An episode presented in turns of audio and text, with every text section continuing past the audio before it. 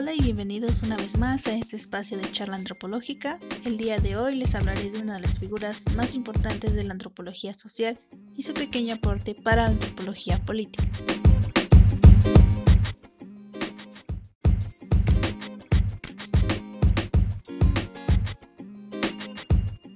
Clifford Geertz sin duda es una de las figuras más populares de las ciencias sociales y la antropología en general.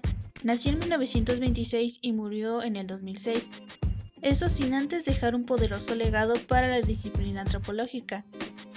Se le considera como el padre fundador de la antropología simbólica, la cual estipulaba que para la comprensión del otro era necesaria la comprensión de sus representaciones simbólicas, así como la manera en cómo ellos interpretaban su alrededor.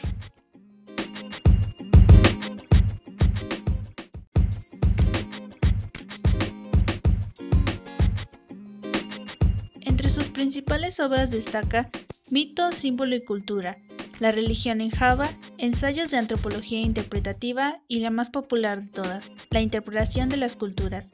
Esta es una recopilación de ensayos en el cual podemos destacar dos, descripción densa y juego profundo, notas sobre la riña de gallos en Bali.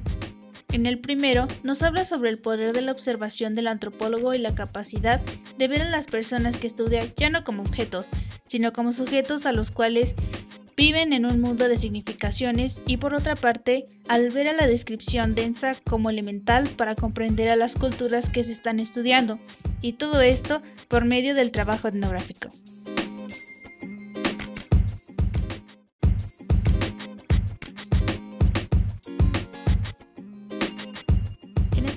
Hablaré de Geertz y su aportación a la antropología política, partiendo desde uno de sus ensayos, el cual es Centros, Reyes y Carisma, una reflexión sobre el simbolismo del poder.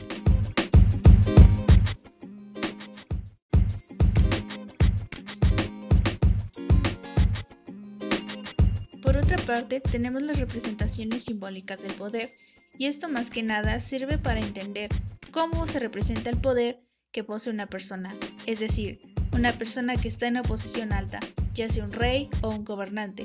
De todas maneras necesitarán expresiones simbólicas para transmitir mensajes de que están en esa posición y que de verdad son gobernantes. Pero, ¿cómo podemos percibir estas formas simbólicas? Bueno, podemos verlas reflejadas en insignias, coronas, ceremonias, desfiles e incluso en historias. Esto refleja la importancia de la representación pública y carismática del poder.